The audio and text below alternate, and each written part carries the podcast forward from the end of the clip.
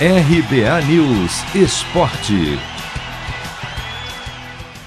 Continua a crise no São Paulo. O tricolor nesta quarta apenas empatou por 1 a 1 com a Chapecoense no Morumbi e segue sem vencer depois de quatro partidas no Brasileirão.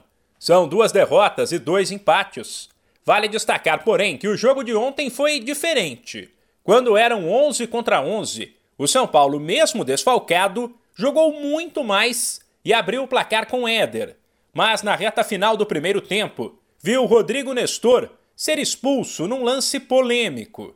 Ele levantou demais o pé numa disputa de bola e atingiu o rosto de um adversário, mas aparentemente sem maldade. O árbitro Diógenes de Andrade deu amarelo, mas mudou de ideia e mostrou o vermelho ao revisar o lance no VAR.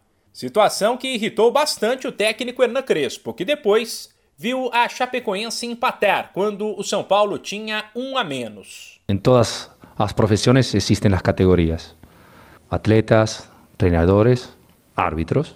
Mas acredito que, que não posso venir a, a São Paulo a fazer experiência. Eu, por venir aqui, fiz muito caminho para chegar aqui.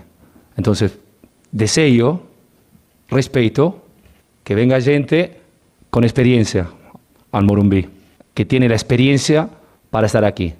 E acredito que hoje, esta noite, não, não aconteceu. Já o Corinthians saiu na frente do Red Bull Bragantino com gol de Rony, mas viu o Massa Bruta virar para 2 a 1 com Aderlan e Eric Ramires em Itaquera. Ainda sem conseguir embalar no Brasileirão, o Timão agora soma três derrotas consecutivas em casa. Assim como o São Paulo, o Corinthians fez um bom primeiro tempo, comandado principalmente por Gustavo Mosquito. Marcou o gol e depois recuou, mas conseguiu se defender bem. No segundo tempo, porém, o nível caiu demais e o Red Bull Bragantino, melhor paulista do Brasileirão em quarto com oito pontos, aproveitou. O técnico Silvinho lamentou mais uma derrota em casa e deu a entender que o desgaste pesou contra o Corinthians. A gente está tentando retomar é, os nossos resultados na arena é sempre difícil, estamos vivendo um tempo complicado. Para alguns times sofrem menos, outros times sofrem mais.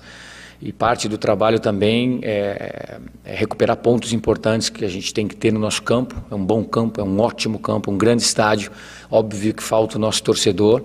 É, nós entendemos assim, mas é o momento e nós temos que passar por cima dessas situações e encontrar outras soluções. Parte da resposta também está que no segundo tempo nós tivemos um decréscimo aí e isso comprometeu, comprometeu o jogo. Uh, estamos envolvidos, tivemos a entrega, uh, estamos tristes como nosso torcedor, mas enfim, o uh, papel é buscar trabalhar atrás de soluções. Já o Palmeiras, que vinha de um momento tenso, agora respira mais aliviado.